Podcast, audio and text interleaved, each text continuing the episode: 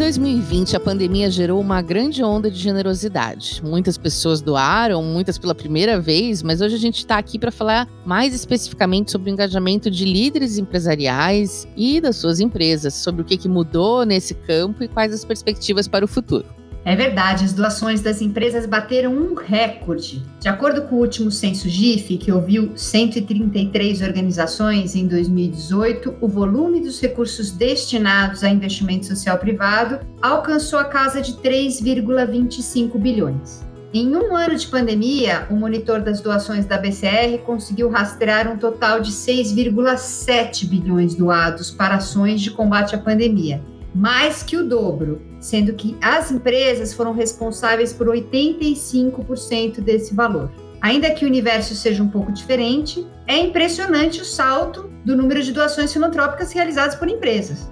Com certeza, especialmente porque muitas das doações e investimentos sociais costumam vir da destinação de impostos e também variam muito de acordo com o momento econômico, né? Quando a economia vai melhor, as empresas investem mais no social e quando vai pior, é uma das primeiras coisas a serem cortadas historicamente, né? Foi muito bom ver a participação delas dessa vez com uma flexibilidade para ajustar o planejamento e responder à emergência mesmo no meio de uma crise econômica, com muitas ameaças aos negócios. E também foi muito interessante ver os modelos variados de atuação, não só por meio da doação, mas também oferecendo expertise, apoio logístico, articulação com o terceiro setor e com o governo. Enfim, a gente viu muitas coisas interessantes acontecendo que podem moldar o nosso futuro. Mas, claro, ainda está a dúvida: será que esse movimento vai continuar? Em julho do ano passado, a gente já tinha atingido 6 bilhões em doações, o que mostra que o ritmo de investimento caiu muito desde então e a gente está bem longe de acabar com a pandemia. Pois é, Roberta, a pandemia não terminou e a gente tem cada dia novos desafios, novas consequências, novos problemas que precisamos enfrentar. E para isso a gente vai precisar de todos, né? Que todos unam esforços, o governo, os indivíduos e as empresas. E para falar sobre o que as empresas estão fazendo e o que podem fazer pela sociedade, a gente convidou uma pessoa especialíssima, Luísa Helena Trajano, presidente do Conselho de Administração do Magazine Luiza e do Grupo Mulheres do Brasil, para conversar com a gente aqui no Aqui, aqui se faz, aqui se doa. Está começando mais um Aqui Se Faz, Aqui Se Doa, o seu podcast semanal sobre cultura de doação, produzido pelo Instituto MOL e pelo Movimento Bem Maior. Eu sou a Roberta Faria e hoje temos novamente a companhia especialíssima de Paula Fabiani, CEO do IDES, o Instituto para o Desenvolvimento do Investimento Social, e que tem participado no nosso podcast fazendo entrevistas mais longas com especialistas e personalidades de diferentes áreas e que nos ajudam a refletir sobre a cultura de doação a partir de outras perspectivas. Muito bom te receber, Paula. Ai, obrigada, Roberta. É um enorme prazer estar aqui com vocês de novo. Então, vamos começar a nossa entrevista com a Luísa Trajano, que dispensa muitas apresentações, né? Mas vamos fazer aqui um breve currículo. Ela é presidente do Conselho de Administração do Magazine do Luiza e do Grupo Mulheres do Brasil, um movimento de empresárias que hoje atende a mais de 20 causas e reúne mais de 85 mil mulheres pelo mundo inteiro. Durante a pandemia, a Luísa liderou a união do setor corporativo em torno do programa Unidos pela Vacina, que tem como meta contribuir para a vacinação contra a Covid-19 de 70% dos brasileiros até setembro de 2021. Luísa, seja bem-vinda ao Aqui Se Faz, Aqui Se Doa. Oi, obrigada, Paula, Roberta, prazer estar aí com vocês. Tem um trabalho tão bonito, tão social, de tanta consistência. Prazer é meu. Bom, vou aproveitar o gancho da sua apresentação e vou começar falando sobre a iniciativa Unidos pela Vacina. Eu queria que você contasse para os nossos ouvintes o que, que é esse programa e como têm sido as respostas das empresas a essa iniciativa. Nós vimos né, que as doações empresariais caíram muito desde julho do ano passado, então a gente queria saber como tem sido a receptividade das empresas a essas conversas e o engajamento, tanto a ação quanto ao apoio financeiro. Bom, Paula, primeiro explicar um pouquinho o que é o movimento, quais são as crenças, as premissas dele, né? Você sabe que nós temos um grupo Mulheres do Brasil com mais de 85 mil mulheres. Já é o maior grupo político do Brasil e partidário. E um dos maiores do mundo. A gente está em todas as capitais, nós estamos em todos os continentes, Mulheres do Brasil que mora fora. A gente trabalha 20 causas, a gente não inventa a roda, a gente apoia institutos, organizações que já existem. Em dezembro, a gente até começou a fazer um trabalho de vacina Depois a gente largou, quando voltamos de férias, o grupo para de 26 a 6 de janeiro. A gente ficou muito mal, porque eu falei, puxa, a vacina é a única saída que tem. E aí a gente estudou bastante, viu que empresário não podia comprar vacina, que enquanto não der 60, 70 em governo, quem financiou não podia comprar vacina, porque não adianta, em epidemia você tem que vacinar 60, 70% de uma população. E não tem vacina no mundo, é 40 milhões de pessoas querendo ser vacinadas todos os dias. E por enquanto nós temos quatro, cinco laboratórios fazendo vacina em todo mundo do mundo que é vacina. Então a gente resolveu, Mulheres do Brasil, encampar essa campanha, mas falou: puxa, a gente não vai sozinha. Então a primeira coisa que eu fiz é convidar o IDV, que é o Instituto de Varejo, onde lá é diferente. Eu sou a única mulher no conselho de lá, então diferente eu sou só mulher de lá. E como eu ajudei a montar, Falei, eu acho que nós não podemos ficar de braço cruzado. A única coisa que tem hoje para resolver é a vacina. E aí a gente veio com o IDV, de repente chamamos a Betânia e mais mulheres do Brasil e virou um movimento de mais de 1.500 pessoas envolvidas, tanto de empresa como da sociedade civil. De um lado, a gente tem executivos e donos de empresas internacionais nossa que estão acostumados a ligar com a Índia, com a China, com os Estados Unidos e com a Inglaterra e com países que estão fabricando vacina. Então, essas pessoas assumiram a compra de vacina junto com o Ministério da Saúde. A primeira coisa que a gente foi falar com o governo federal, porque uma das coisas é unir todo mundo, é não buscar diagnóstico, não ver quem porque devia ter feito o que não fez. Nós já sabemos que não fez. Então, é buscar daqui para frente solução. A gente está com um grupo também aqui cuidando das embaixadas e das relações internacionais para que a gente consiga trazer mais insumos para os dois laboratórios mesmo e trazer vacina sobrando, porque nós temos uma calamidade no Brasil nessa variante que está muito séria. SUS, gente, é o melhor sistema de saúde do mundo. Eu já falava isso, nosso comitê de saúde já estudou isso. Mulheres do Brasil tem 20 causas e uma é saúde, que eu já sabia há três anos que o SUS era o melhor sistema de saúde. Na outra ponta, nós fizemos com a locomotiva de cara com o Renato Meirelles um questionário para os 5.670 municípios, perguntando quando tiver mais vacina, a gente acredita que não é o ideal, mas fim de maio, começo de junho, até, nós vamos ter mais vacinas chegando. Vocês não acreditam, Roberta e Paula, a gente recebeu 5.669 devolução. É o maior recorde mundial de uma pesquisa. É incrível mesmo. Só uma cidade do estado de São Paulo que nos dá. E a partir daí, nós temos uma área que chama conexão que sempre está os executivos e mulheres do Brasil, e que a gente desenvolveu tecnologia que foi oferecida, aonde a gente pega esses municípios que precisa desde caixa térmica, de freezer, crachá, de tudo que vocês pensarem, porque eles estão acostumados a vacinar, mas é muito mais devagar. Por outro lado, você fica muito feliz. Eu estou vindo agora na hora do almoço, eu estou aqui na minha fazenda, num município de 15 mil, que nós fizemos toda a transformação. A gente usou cinco pilotos. Então, essa área pega os doadores que vão ser padrinhos ou madrinhas de municípios para poder, até fim de maio, a gente quer é isso. Nesse suporte, a gente tem uma área de logística, tem aviões, carros próprios, caminhões próprios. A hora que precisar, a gente vai transportar tudo em conformidade com o Sistema Único de Saúde. Isso é muito importante, até quando a gente chega na cidade. E aí a gente tem três agências de conteúdo que vocês não imaginam que nós temos três empresas de consultoria dando cobertura, empresas de compliance, empresa jurídica, e temos uma área também, que a Mulheres do Brasil Saúde montou uma área para responder respostas e estudar algumas variantes nessas principais capitais para ajudar o curso científico.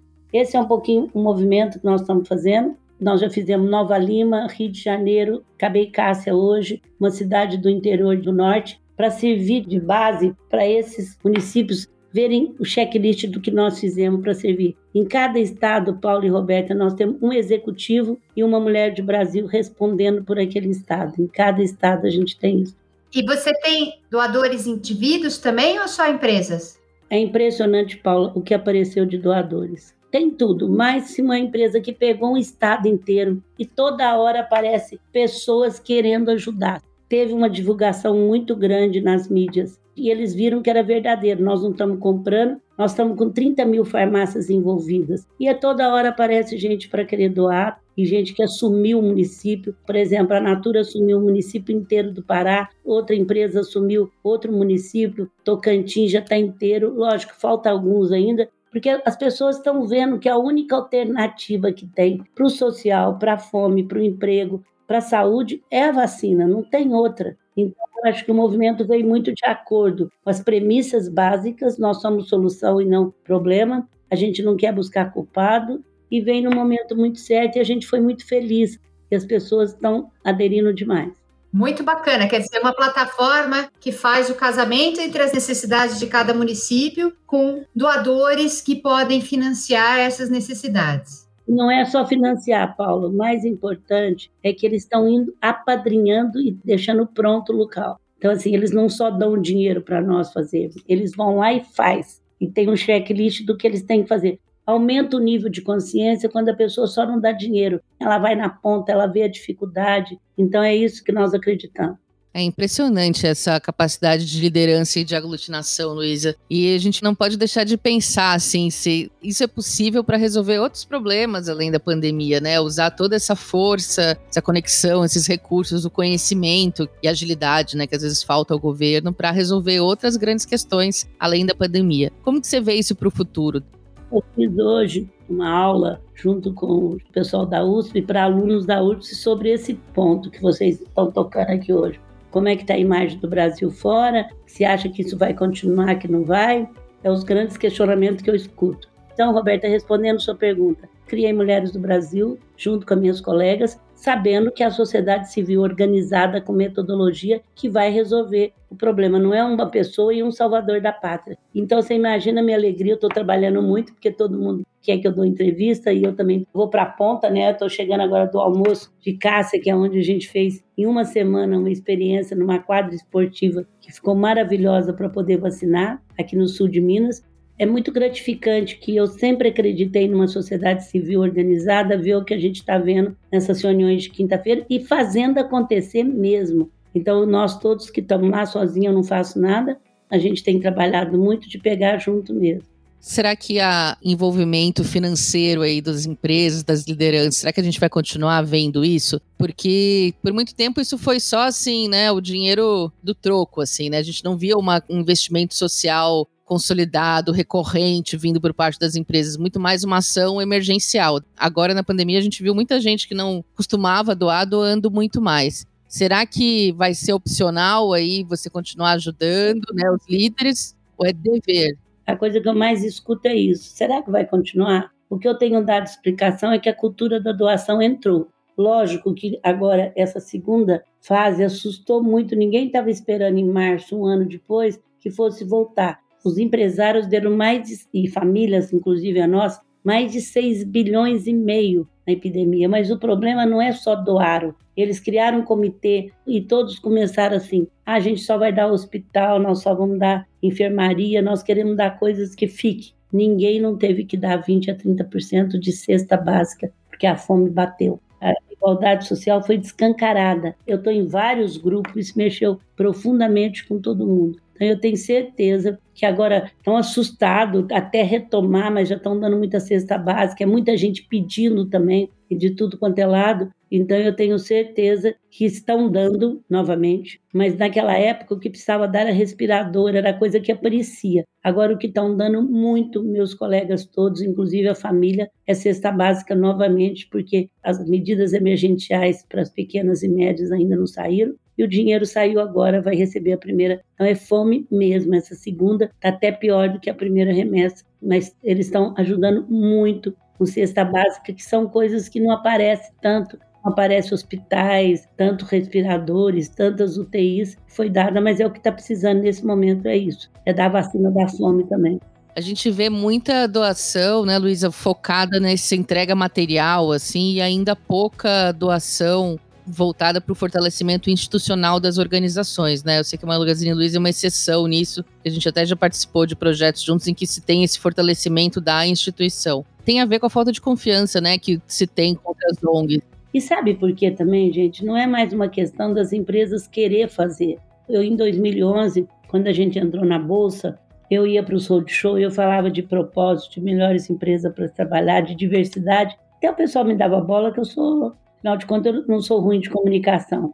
Mas eu saía de lá falava para o nosso CFO da época: Isso aqui não vai dar um cruzeiro de EBITDA, mas eu vou continuar falando. Isso em 2011. E hoje, como eu estou sendo convidada para falar de propósito, porque é o consumidor. Então, por exemplo, eu abro minhas redes sociais para o povo reclamar.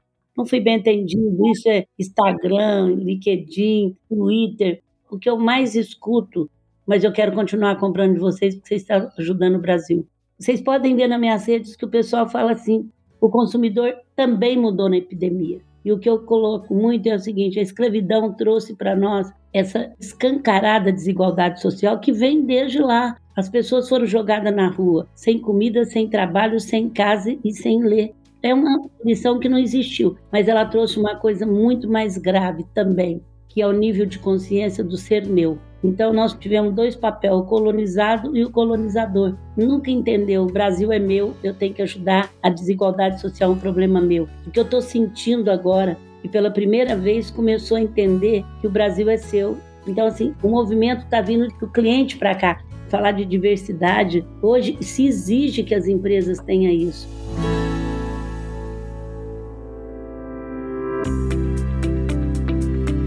Muito bacana, Luísa, você trazer essa questão do propósito, né? E a gente tem acompanhado o trabalho desenvolvido, né, no, no Magazine Luiza em atenção a causas como equidade racial, gênero e também apoio ao empreendedorismo. E aí eu queria que você comentasse, mudando um pouquinho aí, saindo um pouco da vacinação e de todo esse cenário de desigualdade do Brasil, queria que você comentasse um pouco sobre essas ações e trazendo essa perspectiva, né, do que, que as empresas podem fazer da porta para dentro e da porta para fora, fazendo a sua contribuição para a sociedade. Bom, eu primeiro acho que se ela não fizer para dentro, não adianta ela fazer para fora. Esse é meu modo de pensar sempre. Eu, para estar tá aqui falando de igualdade social, de igualdade de gênero, primeiro eu tive que fazer. Eu sempre pensei isso. Agora eu fiz por, porque a minha família é uma família de propósito. E também não quer dizer que as outras precisam ser, gente, não tem certo e errado. Mas o que eu quero dizer é que o Magazine Luiza sempre enfrentou problema de desigualdade, de, até por ser mulheres, de igualdade de, de gênero. Então a gente sempre enfrentou isso. E agora eu vou mais uma vez te falar, Paula, as empresas vão ter que fazer. Não é uma questão de opção mais, elas vão ter que fazer. Elas vão tentar agora contar algumas coisas que a gente sempre fez. Por exemplo, a gente queria aumentar mulheres no nosso quadro, só que 60% das nossas funcionárias são de classe simples, gente. São vendedoras, caixa, picoteira, faxineira. Elas não têm com quem largar filho. E muitas delas viajam três horas de ônibus para chegar em cidade grande. Então, há muito tempo nós temos um cheque-mãe. Todas as mulheres que têm filho até 12 anos ganham um cheque-mãe, independente do cargo, até 11 anos e 11 meses, para poder ajudar a mãe, a irmã, a vizinha a pagar uma pessoa para ficar. Por outro lado, enquanto mulheres do Brasil, a gente está lutando muito para cada quarteirão ter uma escola integral que tenha qualidade para que eles possam ter sossego. Então, são duas coisas diferentes. A gente tem também programas muito interessantes. A gente tem 40% de mulheres em conselho, que é uma coisa muito importante. A gente tem um trabalho em briga de marido e mulher, ninguém mete a colher, o Magazine Luiza vai meter sim. Isso ajudou muito, vocês não imaginam. Nós abrimos um canal da mulher direto, salvou muita gente já. E o que eu digo para os meus colegas, eu já fiz um café da manhã com eles lá num laboratório nosso, quando podia ter muita gente, aonde eu levei até Maria da Penha, para mostrar que uma empresa gasta pouquíssimo de ter uma linha dessa e quando ela tem, ela evita, porque o companheiro se sente que a, a mulher está sendo protegida. Além, nós já tivemos que ter tirado gente de madrugada com segurança. Nós não podemos aceitar que a cada duas horas uma mulher é morta nesse país. E a empresa tem uma força que vocês não imaginam. Inclusive, eu vou pedir para a Roberta passar para vocês. Nós criamos um, um, boletim com cinco passos para a empresa criar uma linha de mulher lá dentro. É facílimo e a gente acaba usando os próprios órgãos do governo, que são bons, mas mal divulgados. A gente agora criou um programa só de trainee para negros. Foi muito polêmico, mas que acabou levando várias outras empresas nessa esteira. Muito bacana. É um fim de semana terrível, né? Eu sei que mudar paradigma, mas o Frederico assustou mais, mandou uma carta a gente. Estou querendo mudar, mas depois a gente apareceu 20 mil pessoas e a única coisa que a gente abaixou foi o inglês. O resto foi tudo igual. Os diretores executivos entrevistam um por um. E ele entrevistou e ele falou que muitas vezes ele teve que desligar o vídeo e que ele ficou muito emocionado, porque as pessoas tinham um alto nível de escolaridade, a gente trouxe gente do Brasil inteiro, meninos e meninas, um alto nível de comunicação, um alto nível de torcer um para o outro, e a maioria estava desempregada ou estava ganhando 30% do que merecia. Então, assim, foi um programa que, quanto mais a gente fez, mais a gente viu que precisava ser feito, que abriu muitas portas. Mas não tem nada que você quebra paradigma que você não apanha. Eu já estou acostumada, porque, ah, é feminista, ah, é porque ela é mulher, ah, porque ela é do interior. Até hoje, que os outros não me acham isso, eu ainda tem um machismo, um racismo estrutural aí que a gente precisa cuidar da gente. Mas é preciso muita coragem, né, Luísa? Parabéns pela sua coragem, porque acho que é só com coragem que a gente vai mudar esse país. E um paradigma, Luísa, que você quebra também é esse de se colocar como uma doadora em praça pública, né? A gente tem no Brasil, assim, as pesquisas mostram que historicamente as pessoas não costumam compartilhar as doações que fazem, proporcionalmente os mais pobres doam mais do que a elite que, que você acha que a gente, as organizações não governamentais, pode fazer para ajudar a mudar essa mentalidade de criar mais exemplos, de fazer com que a elite doe mais, enfim, se sinta mais à vontade nesse papel em que você é o maior exemplo? Ah, Roberto, eu acho que é isso que nós estamos fazendo mesmo. Eu acredito que a epidemia, nessa tristeza profunda, abriu essa fresta. O mundo e os milionários do mundo, a maioria deles, estão ensinando que não adianta se acumular uma fortuna muito grande se, se tiver um país pobre. Porque a desigualdade social, minha gente, ela bate em todo mundo. Ela não bate só naqueles que estão lá. Então, eu costumo citar um exemplo: um jovem de 18 anos, 17 anos, ele não tem o dinheiro para vir fazer uma ficha de menor aprendiz quando era fisicamente e quase não consegue fazer porque não tem Wi-Fi na casa mas ele encontra uma pessoa que ele ganha 100 reais a cada dois dias para vender droga. De repente ele vira um traficante que vai bater na sua porta com seus netos, com seus filhos. Então é um problema de todo mundo que vai ter que ser encarado. Pelo menos isso foi descancarado. Eu acho que ainda concordo com a Roberta que não é uma coisa tão simples, não é fácil trabalhar o terceiro setor, mas a gente tem que entender que também mudaram, porque senão nós vamos ficando com o mesmo argumento de antigamente. Como eu falo muito, tem um, movimento que me ensina muito, é um comitê de igualdade racial no Grupo Mulheres do Brasil. Foi um dos primeiros, esse violência.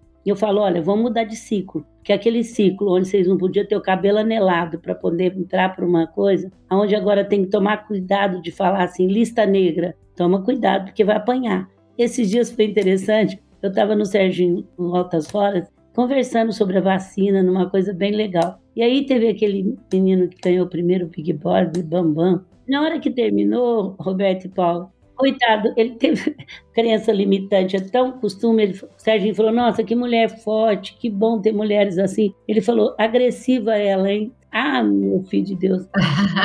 Se eu tivesse tempo, eu ainda falar: Cuidado, que você vai tomar lavada na rede social. Mas eu até me desliguei disso. No outro dia, meu assessor de imprensa falou: Olha a rede social. Acabaram com ele. Se fosse homem, você não falar. Então, assim, a gente mudou de ciclo. Imagina se alguém ia me defender porque alguém falou. E ele falou com um tom até de que ele queria me elogiar. Mas se fosse um homem, talvez ele não falaria. Mas você não imagina, Paula, o que o pessoal acabou no outro dia da rede social. Mas acabou com ele. E até um jornal me ligou: você quer falar? Eu falei: não, gente, não quero falar. Então, assim, não adianta eu botar mais fogo na fogueira nesse momento mudamos de ciclo. O que eu quero falar é que o ciclo não é o mesmo. É muito interessante a gente ver que a coisa mudou. Nós não podemos usar os mesmos argumentos, nem vocês que mexem com o terceiro setor, que vocês usavam um ano atrás, porque senão a gente não muda de ciclo e fica remoendo aquele barro que já virou um tijolo. A coisa que eu mais fico atenta para mim ter prioridades, entender o que mudou de ciclo. A digitalização, que não é um software, não é um aplicativo, é uma cultura, mudou o mundo antes da epidemia estava mudando e depois acelerou. Não acelerou porque as pessoas só foram possuir empresa no digital. Acelerou porque tem que tomar medidas rápidas, simples, aprender a errar, redirecionar, multiplicar os acertos, cuidar das pessoas. Então, isso é uma cultura digital. É, e que tomara que ela venha também mudar a nossa cultura de doação e fazer com que seja um fim de um ciclo de uma cultura tímida para um começo de um ciclo de uma cultura robusta e mais amadurecida que mesmo busca investir em temas que podem mudar a realidade de muita gente. Eu gostaria muito de falar um pouco sobre a questão dos incentivos fiscais para doação. Né? Nos Estados Unidos existe uma cultura filantrópica mais desenvolvida. Como é que você vê esse tema aqui no Brasil, em especial no que diz respeito à questão da legislação, né? da questão dos incentivos à doação? Ô, Paula, tem que ser revisto o processo como um todo. Também não adianta só falar você não vai pagar imposto que você doar e não ver isso de uma, de uma forma geral. Eu sou muito perguntada se é a favor dos mais ricos ter impostos para ter que doar? Eu sou desse que não vai para o mesmo bolo para a gente não saber onde que vai. Então, assim, a minha proposta, tem um grupo até estudando isso, tem que ter um processo de revisão de tudo isso. Como é que é, para onde que vai, para quem não dá, para também não aproveitar que a gente está tirando imposto e não está fazendo o que está bem feito. E não ficar criando uma lei atrás da outra, mas ficar criando coisas que seja profunda, bem feita, como nos Estados Unidos é muito bem feito o processo de doação como um todo. Não é só abaixar o imposto daqui e deixar. E acho que a primeira coisa é facilitar, né? A gente tem leis burocráticas que acabam sendo um desincentivo muitas vezes, né, a doação. A burocracia não é só na doação, é em tudo. Eu acho que o país está perdendo de 3 a 10% que não está indo para ninguém de burocracia. E o digital nasceu para tirar a burocracia, né? É isso, Luísa. Muito obrigada. Você mostra para a gente como as empresas e a sociedade civil organizada pode mudar tudo e é uma grande inspiração para a gente. Muito obrigada pela sua participação. Muito obrigada e vamos junto aí ter juízo, usar os procedimentos que só a vacina não resolve. Obrigada, mas ajuda muito. Vamos vacinar. Paula, agora que nós agradecemos a Luísa Trajano, eu queria deixar registrado aqui também a nossa gratidão em nome do Instituto MOL pela sua presença nesse bate-papo tão bacana e também ao IDES por essa parceria. Que delícia esse nosso papo de hoje, né? Líderes como a Luísa Trajano, a gente começa a ter esperança de que o nosso país vai mudar para melhor, né? Eu queria agradecer muito a vocês por poder estar aqui. Obrigada, Paula. E a gente se vê na próxima. Se você gostou desse, te aconselho a ouvir o nosso especial com o Iris anterior, com uma entrevista deliciosa com o professor, economista Eduardo Gianetti, que veio filosofar com a gente sobre cultura de doação. Olha aí na nossa série que você vai encontrar esse episódio umas semanas atrás. E é isto por hoje. Esse podcast é uma correalização do Instituto MOL e do Movimento Bem Maior. A produção é de Débora Rodrigues, Maria Eduarda Schneider, Rafaela Carvalho e Vanessa Henriques. A edição de som é do Bicho de Goiaba Podcasts. Até mais!